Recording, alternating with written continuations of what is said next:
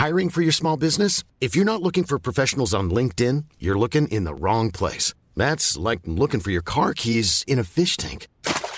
LinkedIn helps you hire professionals you can't find anywhere else, even those who aren't actively searching for a new job but might be open to the perfect role. In a given month, over 70% of LinkedIn users don't even visit other leading job sites. So start looking in the right place. With LinkedIn, you can hire professionals like a professional. Post your free job on linkedin.com slash people today.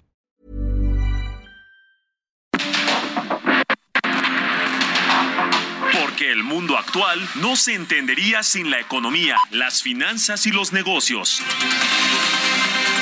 Acompaña a Mario Maldonado, el columnista de negocios más joven y objetivo del periodismo financiero en su programa. Bitácora de negocios.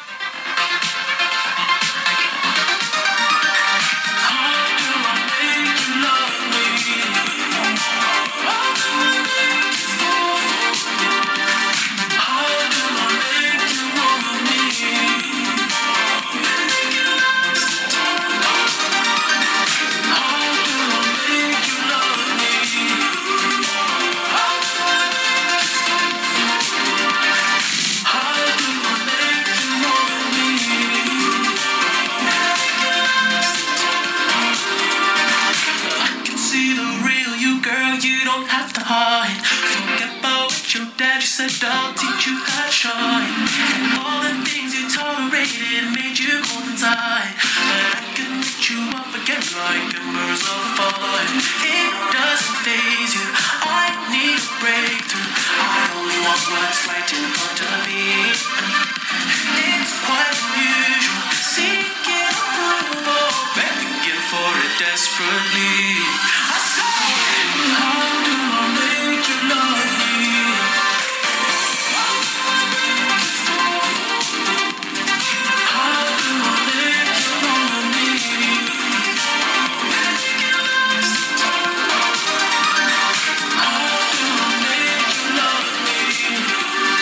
¿Cómo están? Muy buenos días. Bienvenidos a Bitácora de Negocios. Yo soy Mario Maldonado. Qué gusto me da saludarlos en este jueves, jueves 6 de octubre del 2022.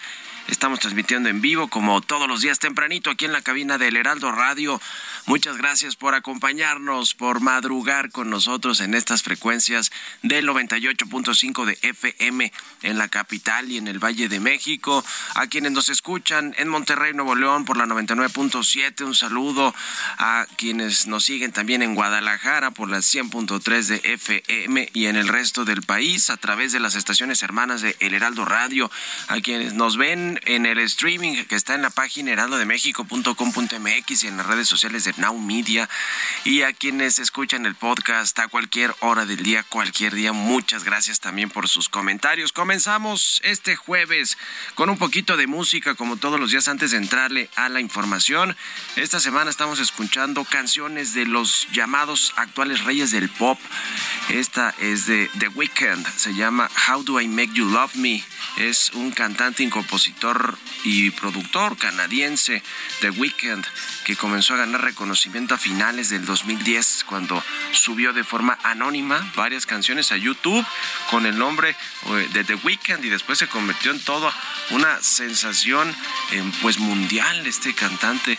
La verdad es que ha vendido muchos discos, descargan sus canciones eh, en las plataformas de música y también pues llena conciertos. En México ha estado aquí algunas veces The Weekend y la vamos a estar escuchando hoy sus canciones aquí en el programa. Le entramos, le entramos ahora sí a la información. Vamos a hablar con Roberto Aguilar que hoy es su cumpleaños y lo vamos a felicitar a mi que nuestro querido Robert con los temas financieros siempre los mercados, lo que sucede en el mundo, el recorte de la producción de petróleo de la OPEP Plus, los países productores y exportadores de petróleo, aumenta el temor de una recesión global.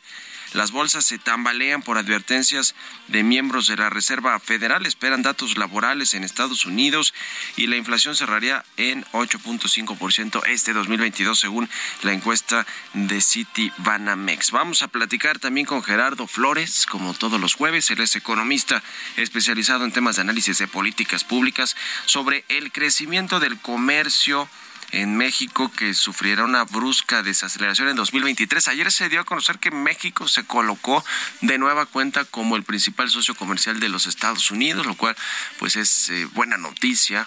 Eh, en realidad siempre nos estamos peleando ahí con China y en su momento con Canadá, pero México se convierte de nueva cuenta en este socio principal de México eh, y bueno, aunque estamos ahí con nuestros propios asuntos, con las consultas de Estados Unidos, de Estados Unidos estamos en, eh, con, con, las, con consultas del sector energético, sin embargo, por el TEMEC y por la, eh, la discriminación que acusan las empresas estadounidenses y canadienses que tienen en México por parte de la CFE y de Pemex, pero pues con todo y todo de marzo a julio de este año el primer socio comercial eh, de México eh, fue Canadá, o sea, digamos totalmente en ese trimestre, después México y en la segunda posición, en tercera posición está China.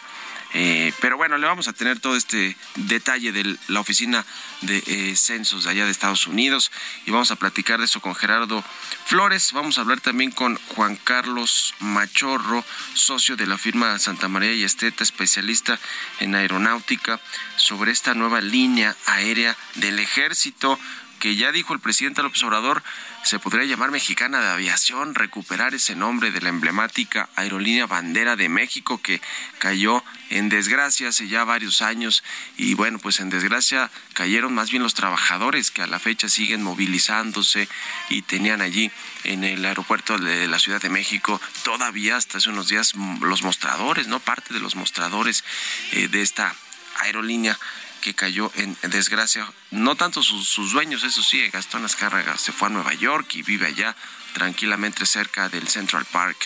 En fin, vamos a hablar de, de lo que significa que México tenga su aerolínea estatal y más controlada por los militares. Vamos a hablar además con Ricardo Gallegos, director ejecutivo senior de Finanzas Públicas y Deuda Soberana de HR Ratings, sobre la inflación que puede convertirse en un problema estructural eh, esta inflación, el aumento de los precios en México que pues no se ve fácil combatirla ni a través de la política monetaria y menos a través de acuerdos eh, políticos, que son eso más bien acuerdos políticos con ciertas empresas para evitar que sigan aumentando los precios, que se mantengan estables. Vamos a hablar de esto, de Pemex y de algunas otras cosas, así que quédense con nosotros aquí en Bitácora de Negocios en este jueves 6 de octubre del 2022. Vámonos al resumen de las noticias más importantes para comenzar este día con Jesús Espinosa.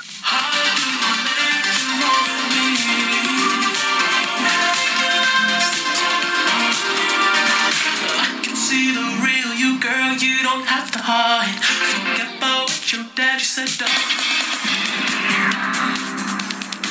El presidente Andrés Manuel López Obrador insistió y confirmó su interés de que la nueva línea aérea que operará el ejército mexicano lleve el nombre de Mexicana de Aviación, mismo que la empresa extinta en 2010 bajo la administración del expresidente Felipe Calderón.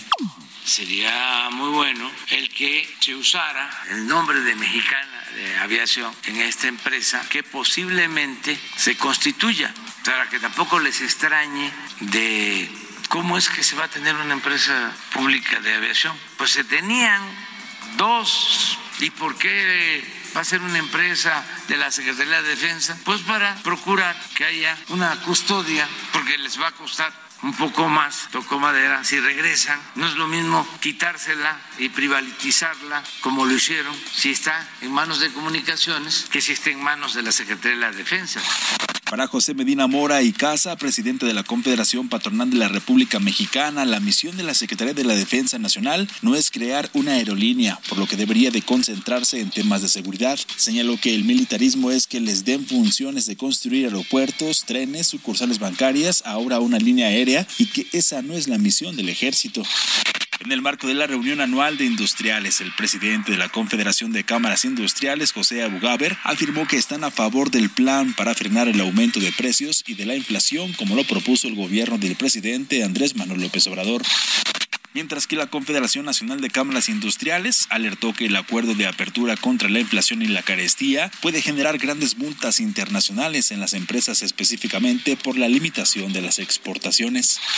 Este miércoles la oficina del censo informó que México se ubicó como primer socio comercial de Estados Unidos en agosto, una posición que logró la última vez en febrero pasado. De marzo a julio de este año, el primer socio comercial de los Estados Unidos fue Canadá, con México en la segunda posición y China en la tercera. La Organización Mundial del Comercio proyectó que el volumen del comercio mundial crecerá solo 1% el próximo año, lo que supone un fuerte descenso respecto a la estimación anterior de 3.4% estimada en abril.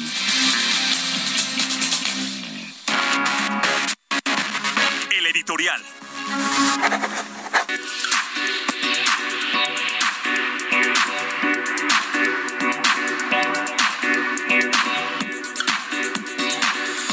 Pues en medio de este escándalo que está viviendo el gobierno del presidente López Obrador y su institución favorita y más fuerte porque tiene más presupuesto, recursos y tareas que nunca, el ejército mexicano y las Fuerzas Armadas en general, pero sobre todo el ejército, pues eh, han salido eh, estas filtraciones, estas filtraciones de los guacamaya eh, hacks o guacamaya leaks que pues a, a cuentagotas y más bien eh, pues así, sí, así será hasta el resto del sexenio prácticamente. Se seguirán revelando varios, varios asuntos que tienen que ver con esta institución que hoy, entre muchísimas otras cosas, se encarga de temas de seguridad y así será hasta el 2028 por lo que ya se aprobó en el, en el Senado, en el Congreso de la Unión, en la Cámara de Diputados y en el Senado de la República, esta reforma que pretende pues militarizar la seguridad pública hasta el 2028, la presencia del ejército en las calles, en medio de todo esto que por cierto ayer hubo una masacre en Guerrero de 18 personas y además eh, pues se asesinaron también un grupo armado de, que perpetró este, presuntamente perpetró este ataque a el, al alcalde de San Miguel Totolalpan. Y, y en fin, ese es todo un asunto y, y varias cosas están sucediendo en términos de inseguridad y de violencia, pero además también está por publicarse un libro que promete revelar el modus operandi con el que se ha mantenido y financiado el proyecto político, el movimiento de Andrés Manuel López Obrador, que se llama El Rey del Cash, que ya generó su, su revuelo y su turbulencia en Palacio Nacional y por supuesto en la opinión pública en las redes sociales. En Palacio Nacional se dice que César Yáñez, quien es eh, en materia de este libro, porque fue precisamente pues una de sus exparejas quien lo va a publicar, una periodista que se llama Elena Chávez, pues promete ya les revelar pues todas estas supuestas aportaciones en efectivo que recibió por lo menos durante 20 años el presidente, el ahora presidente Andrés Manuel López Obrador.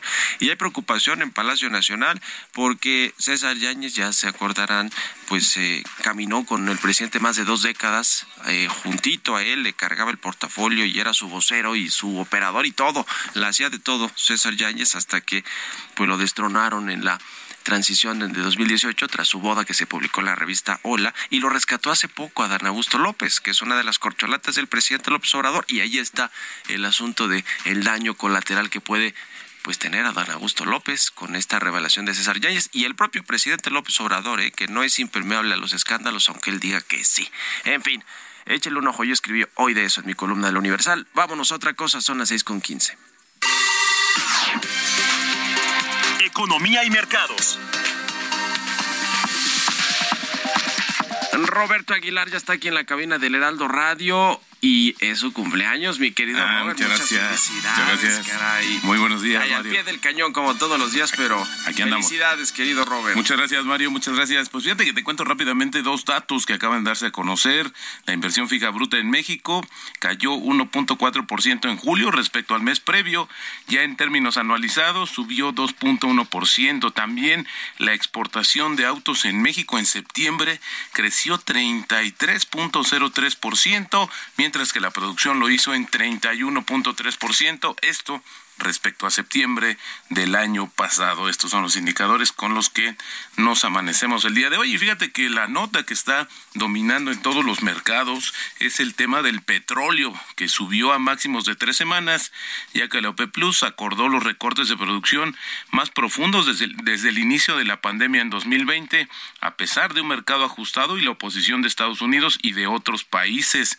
El mercado también fue apuntalado debido a los datos del gobierno de Estados Unidos, que mostraron que los inventarios de crudo y combustible cayeron la semana pasada.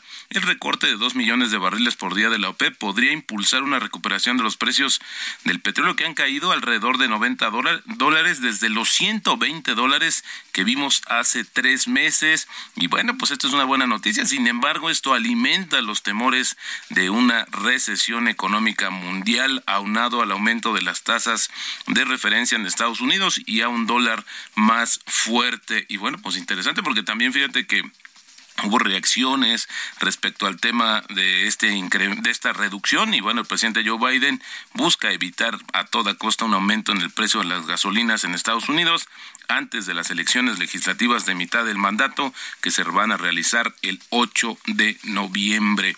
También te comento que los rendimientos de la deuda pública de la zona del euro volvieron a acercarse a los máximos de varios años de septiembre mientras que los inversionistas esperan por las minutas de la última reunión de la banca del Banco Central Europeo para obtener pistas sobre el futuro del ritmo del endurecimiento monetario. Ya el Banco Central subió sus tres eh, sus tasas de interés eh, 75 puntos base cada uno en, en, su reunión de política monetaria de septiembre, en la que señaló que espera que las tasas sigan subiendo en las próximas reuniones para acercar la inflación a su objetivo del 2% a mediano plazo. También, bueno, ayer, fíjate que las bolsas de Estados Unidos cerraron a la baja, después de que datos mostraran que la demanda de trabajo en Estados Unidos sigue siendo fuerte y que representantes de la Reserva Federal mantuvieron su mensaje a favor de que las tasas de interés van a seguir subiendo durante más tiempo. Se espera que la Reserva Federal suba por cuarta vez consecutiva las tasas de interés tres cuartos de punto, ahora que se reúna el primero y dos de noviembre. Eh, esa es la siguiente reunión de la Reserva Federal. Y bueno, por ejemplo, la presidenta de la, de la Fed de San Francisco declaró que la inflación es problemática y que el Banco Central estadounidense va a mantener el rumbo, mientras que el presidente de la Fed de Atlanta reconoció que la lucha de la Reserva Federal contra la inflación probablemente esté comenzando. Las nóminas privadas y los informes de también ISM pues van a darse a conocer justamente el día de mañana, así es que pendientes con los datos laborales en Estados Unidos.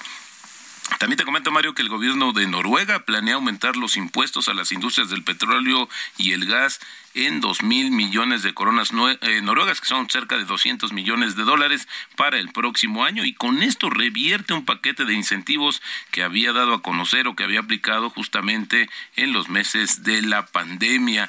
Y bueno, pues al final del día también te comento que las acciones del operador mexicano de infraestructura Aleática casi duplicaron su valor tras el anuncio de que el fondo IFM Global Infrastructure eh, va a comprar una participación del 14% en la empresa con el objetivo de deslistarla de la bolsa. Fíjate que es interesante porque el precio representa un incremento de 118% por encima de lo que se había cotizado anteriormente. El tipo de cambio en 20.09 y la frase del día de hoy, Mario, se ha perdido más dinero intentando prever las correcciones y protegiéndose frente a ellas que sufriéndolas realmente. Esto lo dijo en su momento Peter Lynch.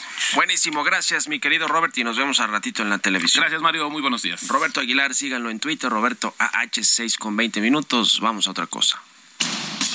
Políticas públicas y macroeconómicas.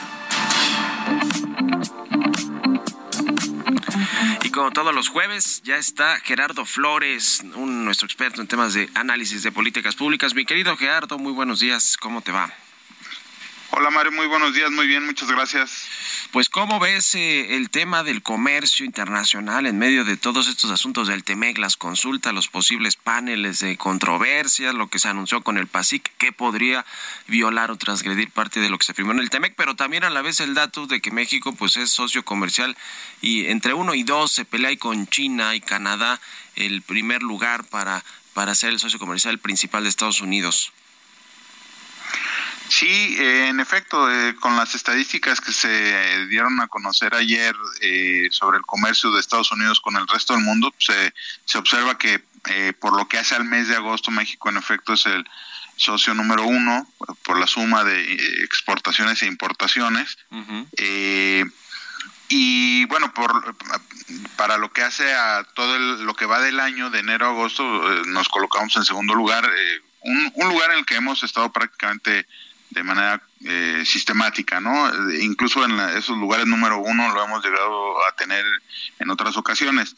Esto de lo que te habla es que tenemos un instrumento que está funcionando bien, que es el, el TEMEC, y que eh, pues sorprende que de repente haya una especie de pues de, ignorancia de lo que de, de, lo de lo importante que debe ser cuidar que funcione bien, ¿no? Y eh, por eso me refiero al otro tema que señalabas, que es el de, en este caso, de las, eh, las consultas perdón, que solicitó la USTR eh, por el hecho de estas políticas públicas en materia energética. ¿no? Este, y ahora también, junto con este nuevo PASIC, eh, que, en el que estamos estableciendo, o el gobierno estableció un, una especie de moratoria o suspensión de exportaciones de maíz blanco, de frijol, de sardina, que sin duda es una medida que normalmente eh, pues está sancionada en los acuerdos comerciales. De hecho, la OMC te dice eh, que no está permitido imponer eh, restricciones a la exportación y, lo retoma el texto del TEMEC, ¿no? Entonces habrá que ver de qué forma Estados Unidos va a considerar o a juzgar esta decisión del gobierno de México, ¿no? Eh, y de manera paralela, ayer la OMC difundió un comunicado eh, donde da a conocer sus pronósticos de la evolución del comercio para lo que resta del año y para el 2023. Eh, para este año, pues todavía estima que los volúmenes de comercio van a andar cercanos a que van a crecer respecto a 2021 en cerca del 3, 3.4% pero para el próximo año eh, hace una reducción importante del, de su estimado de crecimiento de también de niveles superiores al 3%, lo baja a un mero 1%, ¿no? Esto lo que nos está diciendo es que eh, el comercio mundial está empezando a resentir el incremento en tasas de interés que están eh, adoptando todos los bancos centrales y seguramente eh, pues la región de Norteamérica no va a ser la excepción. Entonces yo creo que es algo que tiene que poner en perspectiva a la Secretaría de Hacienda en su planeación para, pues, para el paquete económico de 2023 pues sí, y ya no, digamos, pegarle a la gallina de los huevos de oro, que es el comercio internacional de México, las exportaciones a Estados Unidos y también el comercio bilateral, las importaciones y exportaciones, toda esa balanza comercial que, que bueno, pues es uno de los motores económicos sin duda alguna, quizá el principal, aunque se habla mucho del mercado interno y la fortaleza que hay en ciertos sectores, el comercio y las exportaciones son el verdadero motor de, de México, mi querido Gerardo. Así es, lo han sido y lo seguirán siendo, pero eh, en la medida en que se ponga en riesgo eso, pues también se va a poner en riesgo el desempeño global de la economía. Sí, sí, los ingresos y todo lo que sucede con el presupuesto. Gracias, Gerardo. Un abrazo y muy buenos días. Muy buenos días, Mario. Un abrazo también. Sigan a Gerardo en Twitter, Gerardo Flores R. Vámonos a una pausa. Regresamos. Momento continuamos con la información más relevante del mundo financiero en Bitácora de Negocios con Mario Maldonado. Regresamos.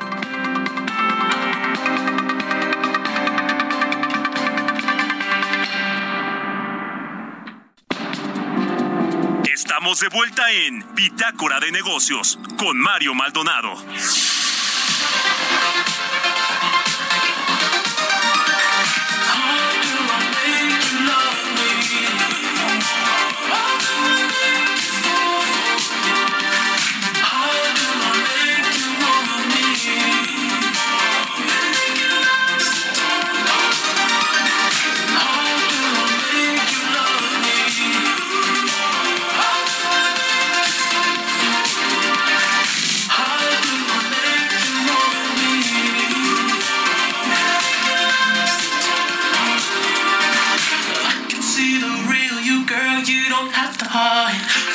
Estamos de regreso aquí en Bitácora de Negocios. Son las 6 de la mañana con 31 minutos, tiempo del centro de México, y regresamos escuchando un poquito de música antes de entrarle a la información en esta segunda mitad del programa.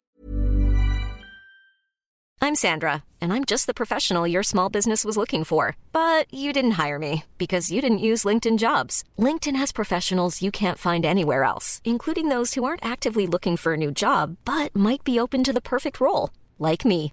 In a given month, over 70% of LinkedIn users don't visit other leading job sites. So if you're not looking on LinkedIn, you'll miss out on great candidates like Sandra. Start hiring professionals like a professional. Post your free job on linkedin.com/people today. Estamos escuchando a The Weeknd. How Do I Make You Love Me es el eh, nombre de esta canción. Y esta semana escuchamos canciones de los llamados actuales reyes del pop. Y es el caso de este cantante, compositor y productor canadiense The Weeknd, que comenzó en YouTube como youtuber a finales del 2010 y después se convirtió en todo un fenómeno, en una bomba mediática que pues es ahora uno de los cantantes más famosos, uno de los llamados actuales reyes del pop. Vámonos con esto al segundo resumen de noticias con Jesús Espinosa.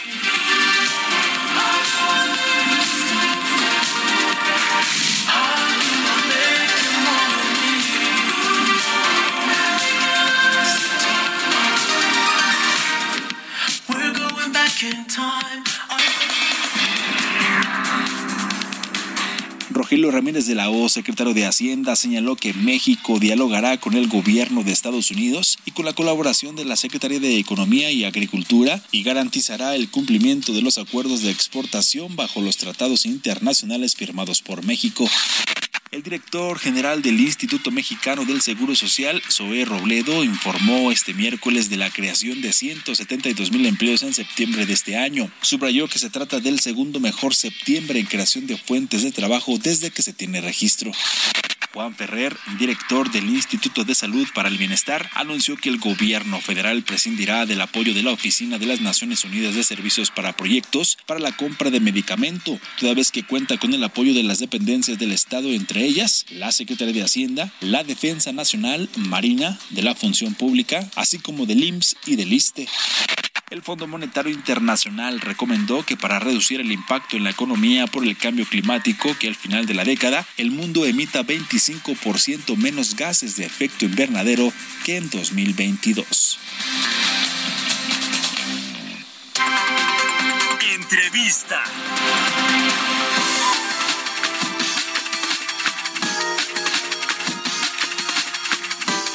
Pues el presidente Andrés Manuel López Obrador confirmó, como ha confirmado prácticamente todo lo filtrado por los Guacamaya hacks o los Guacamaya leaks, que, entre otras cosas, el gobierno mexicano a través del ejército planean echar a andar una aerolínea, una nueva aerolínea con 10 aviones. Ayer dijo que pues no está mal que se llame Mexicana de Aviación, si es que el proyecto toma forma, porque es un proyecto hasta ahora.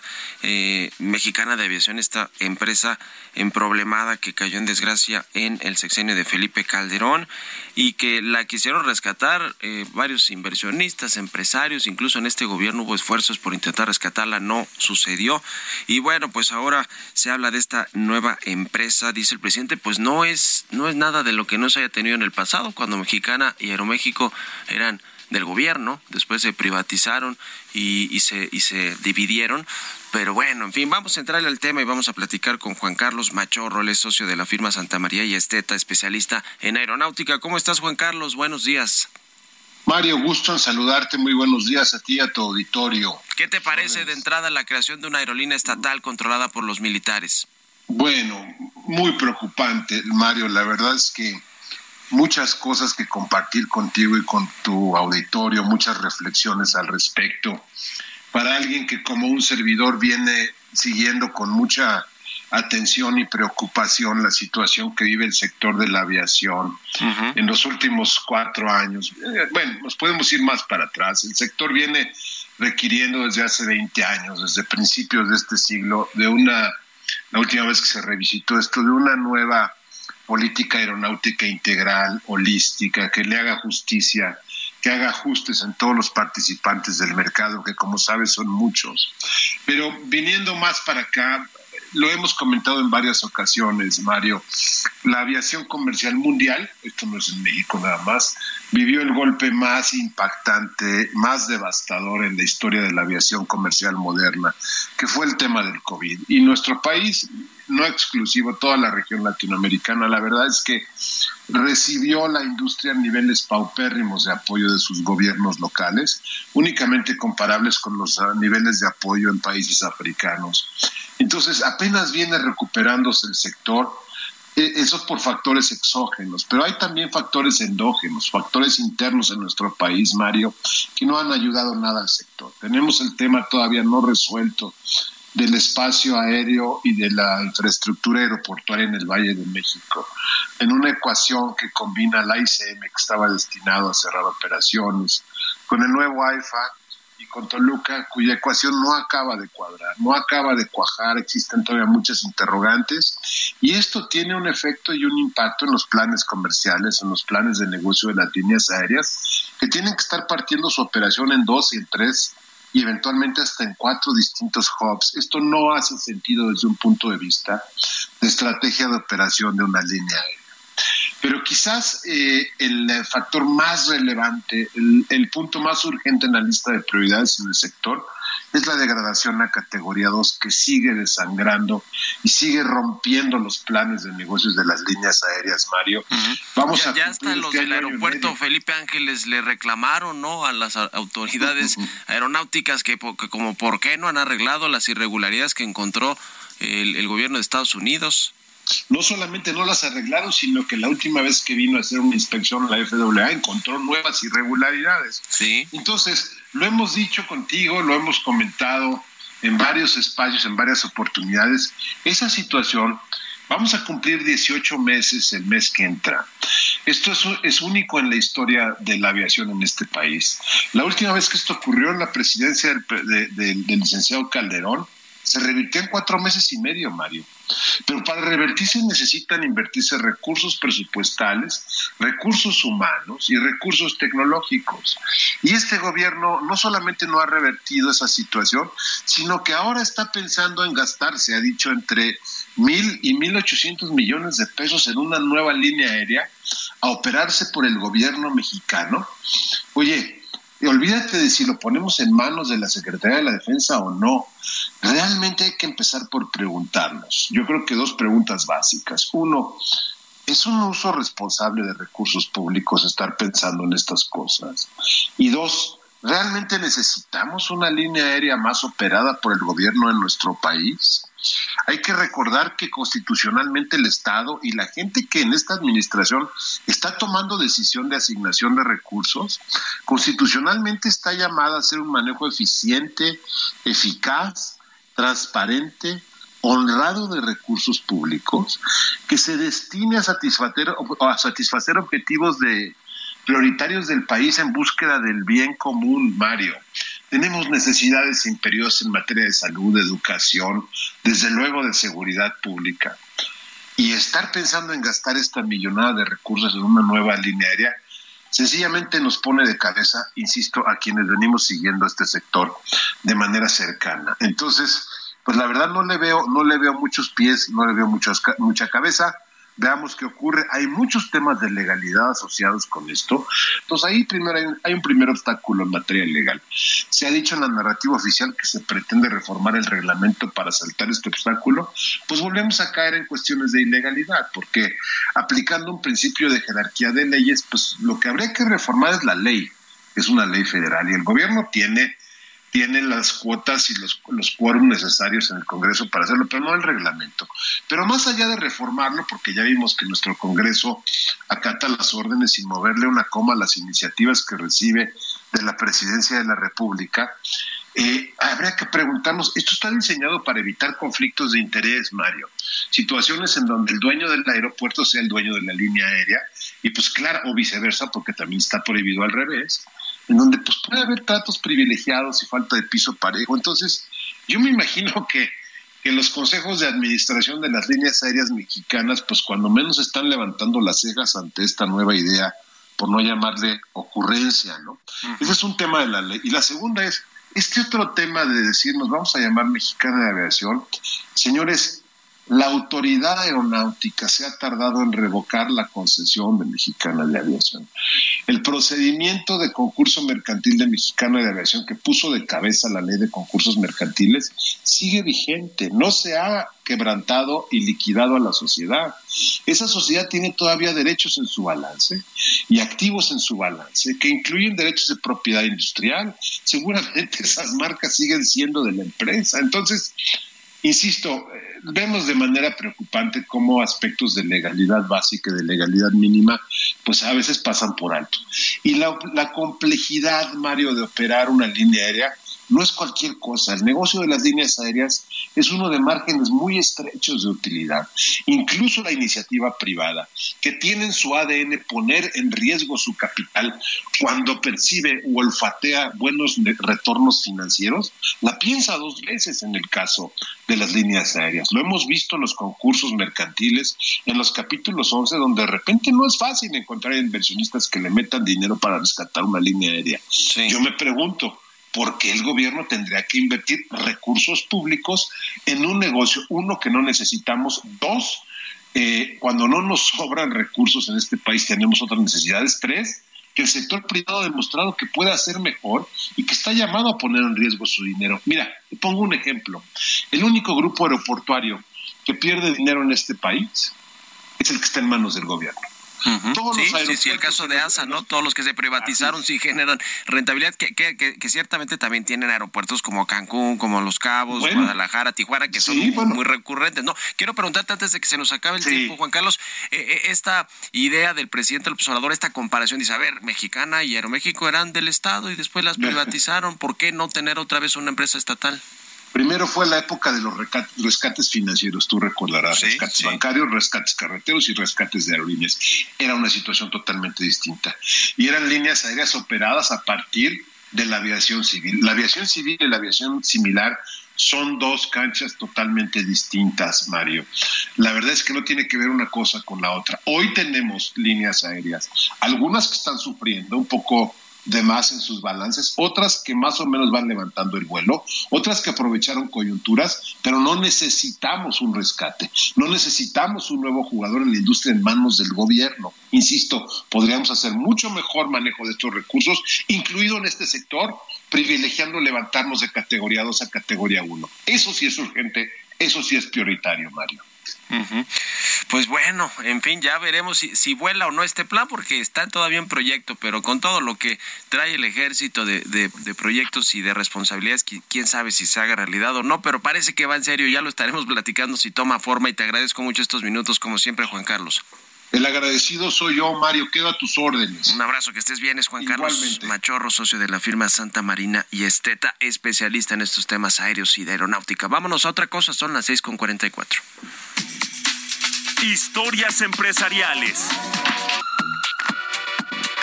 Petróleos Mexicanos informó que pretende tener más MIPIMES entre sus proveedores y aseguró que le dará prioridad a la participación de estas micro, pequeñas y medianas empresas en su cadena de suministro. Nos platica de esto Giovanna Torres.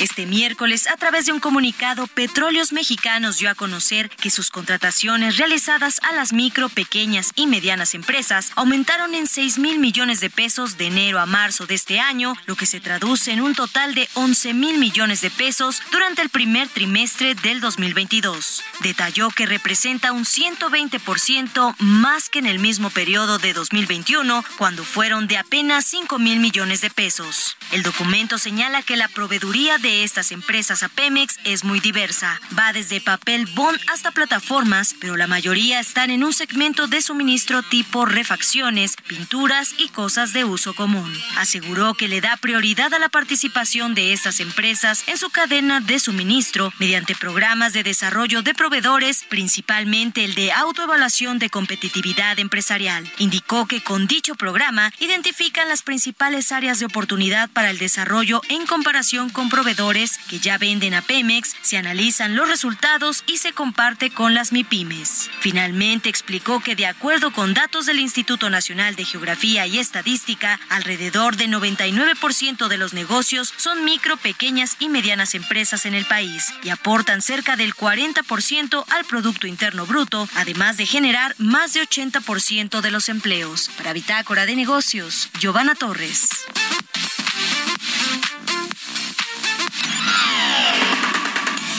Mario Maldonado en Bitácora de Negocios.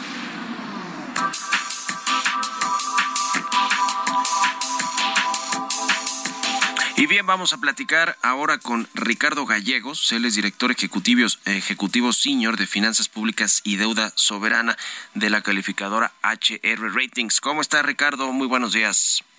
Mario, muy buenos días. ¿Cómo estás? ¿Y cómo está tu auditorio? Muy buenos días. saludarte. Pues el tema de la inflación es un asunto que se comienza, o más bien no se comienza, lleva ya muchos meses eh, con problemas, generando problemas para las economías en el mundo, para el crecimiento económico mundial eh, ha puesto a los gobiernos, a, las secretarías de Hacienda y de Finanzas, pues en, eh, en, en, problemas, ¿no? Para saber cómo se le puede dar vuelta a esto y no se diga a los bancos centrales, que son los encargados de la política monetaria, de tratar de mantener la estabilidad de, de los precios y comienza, eso sí, a volverse un problema estructural. ¿Qué nos dices al respecto, Ricardo? Eh, coincidimos, coincidimos eh, exactamente un poco en la lectura que, que, mencionas, Mario, en torno a un fenómeno que en el inicio parecía algo transitorio. Y, vamos a hacer, si, te parece, un poco una revisión temporal. o sea, ¿qué, qué, qué, determinó o qué empezó a, a asumir como factores estructurales en ese momento y coyunturales, por qué no decirlos, que esto iba a ser transitorio? La pandemia. La pandemia en un primer momento, en una primera instancia, nos hacía pensar a los grupos de análisis que esta, este aumento acelerado de precios estaba determinando, por un lado, en las economías donde hubo mucho apoyo directo a la población, a los negocios de préstamos y de apoyos en efectivo, pues que estaban saliendo una vez que, que, que estaba reduciéndose la intensidad de la pandemia, pues a gastar, a gastar de una manera acelerada, pero que también había temas de cambios en el perfil de consumo compras en línea, eh, sobre todo productos más de alta tecnología que los tradicionales, etcétera. Y si esto lo sumábamos con el tema de las cadenas de suministro que se vieron rebasadas por este tipo de cambios de consumo, pues porque mucha gente pues dejó de trabajar en sus lugares eh, tradicionales y trabajaba ahora en casa, etcétera.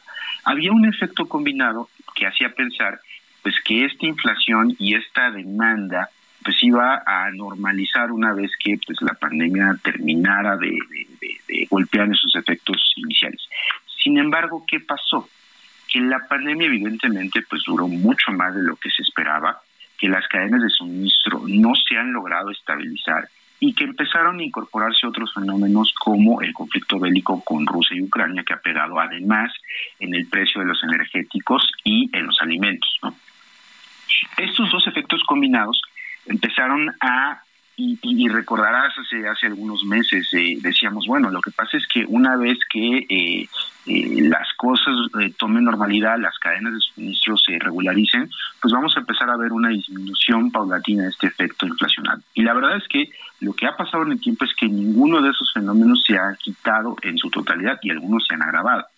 Por un lado las cadenas de suministro como hemos visto China en lo particular ha tenido cierres de algunos puertos importantes como el de Shanghái cuando ha habido rebrotes del tema del COVID. Entonces esto ha ocasionado que las cadenas de suministro hoy por hoy todavía no se encuentran normalizados en su totalidad. Un ejemplo para el ciudadano de a pie es, por ejemplo, va si quieres comprar todavía un automóvil y no hay todavía un inventario eh, suficiente disponible para ese tipo de, productos. No se diga, por ejemplo, para temas especializados de cómputo o de tecnología avanzada. Sí, Eso todavía se mantiene, se mantiene en el día a día. Segundo, el efecto del, del tema bélico. Estamos viendo que no se está relajando, al contrario, estamos viendo indicios de que este conflicto eh, geopolítico puede tener una permanencia e inclusive pudiera alcanzar niveles más complicados antes de que se defina de alguna u otra manera. Esto sigue impactando el tema de los precios en alimentos y en energéticos. Y si te volteas a ver un poquito hacia Europa, inclusive el tema de la distribución de gas que estaba haciendo el gobierno eh, de Rusia hacia la parte de la Unión Europea también se está complicando de una manera muy importante, justo en la época donde el consumo de este bien pues es todavía más importante, lo cual va a seguir impactando en los precios y por lo tanto en la inflación. Ahora, en términos generales, estas condiciones que parecían que se iban a ir desvaneciendo en el tiempo, pues se han mantenido más de lo necesario. Por lo tanto, muchos países a nivel mundial, inclusive el Banco Mundial sacó por ahí un estudio que decía que eh, no había un momento más importante en el que todas las economías y todas las políticas monetarias de los bancos centrales estuvieran más sincronizadas que ahora. Todo el mundo ha estado subiendo la tasa de referencia en términos de política monetaria. ¿Qué es lo que qué es lo que hemos visto? ¿Qué es lo que qué es lo que qué, es lo que esperamos? Pues pues en términos generales que a pesar de que los países emergentes empezaron un, proceso de elevación de la política monetaria pues desde inicios de marzo, por ahí Brasil fue el primer país que empezó a subir su tasa monetaria, pues previendo este efecto. Los países desarrollados también están en un proceso acelerado y dado que en términos generales lo más común es que los países emergentes sigan el ritmo de las eh, los incrementos de la tasa de referencia de países como Estados Unidos, creemos que vamos a tener todavía una política monetaria restrictiva de manera importante. Ahora, vámonos un poquito a, los tiempos. Yo creo que los tiempos es importante porque si recordarás ha estado en la discusión un poquito de qué tanto México va a seguir los incrementos de la tasa de la Fed, eh, tenemos una independencia o no, y eso va más allá de un tema de, un tema de potestad o soberanía, es un tema más relacionado a mercados financieros y los como los inversionistas mueven sus sus portafolios y ven cuál país le puede dar mejor rentabilidad, ¿no? Y si no hay una un diferencial importante entre México Estados Unidos, pues mejor se van a Estados Unidos, que es más seguro. Y es una decisión completamente natural y nada tiene que ver con autonomía del Banco Central, autonomía del país. Es un tema puramente financiero. Y eso a veces eh, he visto un poquito, y seguramente tú lo has visto, que, que, lo que se discute en los medios, pues lo quisieran llevar a ese tema que no tiene, eh, desde nuestro punto de vista, mucho, mucho, mucho aspecto. Pero fíjate, fíjate, fíjate la temporalidad de las tasas. ¿no? Eh, por ejemplo, eh, Brasil te decía, desde marzo de 2021 ha empezado a subir su tasa de referencia. Ahorita vamos en un nivel eh, de 13.75 la tasa de referencia. Banco de México, en nuestro caso, eh, empezó también más o menos como a mediados del 2021 a incrementar sus tasas. Vamos en 9.25.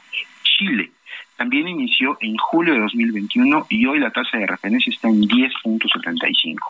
En el caso de Perú, eh, acumula incrementos como de 625 puntos base y vamos en 6.75. Costa Rica, hoy actualmente, en diciembre del 2021 ellos empezaron, están en 8.50. Es decir, todos los países, y, menciono estos países en particular porque son países eh, prácticamente todos los que mencioné calificados por HR, y platicábamos con los ministerios de Economía y Finanzas sobre estos temas. Oye, se, nos está acabando el tiempo, ya nos va a caer la guillotina, Ricardo. ¿Qué te parece si, si retomamos la charla y, le entramos ya más a fondo al tema de lo que pasa también con otros países, los bancos centrales y la, y la inflación? Eh, gracias por estos minutos y muy buenos días. Gracias, Mario. Gracias, Ricardo Gallegos de HR Rating. Se nos acabó el tiempo. Muchas gracias por habernos escuchado este jueves aquí en El Heraldo Radio. Se quedan en estas frecuencias con Sergio Sarmiento y Lupita Juárez. Nosotros nos vamos a la televisión, al canal 8 de la televisión abierta, las noticias de la mañana. Y nos escuchamos aquí mañana tempranito a las 6. Muy buenos días.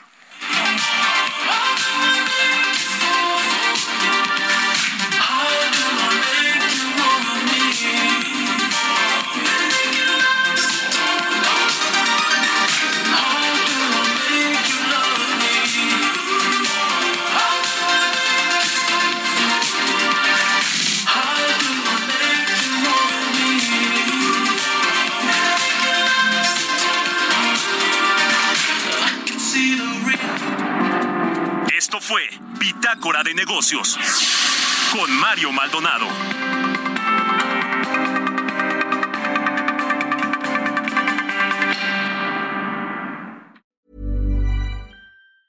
Planning for your next trip? Elevate your travel style with Quince. Quince has all the jet setting essentials you'll want for your next getaway, like European linen, premium luggage options, buttery soft Italian leather bags, and so much more and is all priced at 50 to 80% less than similar brands.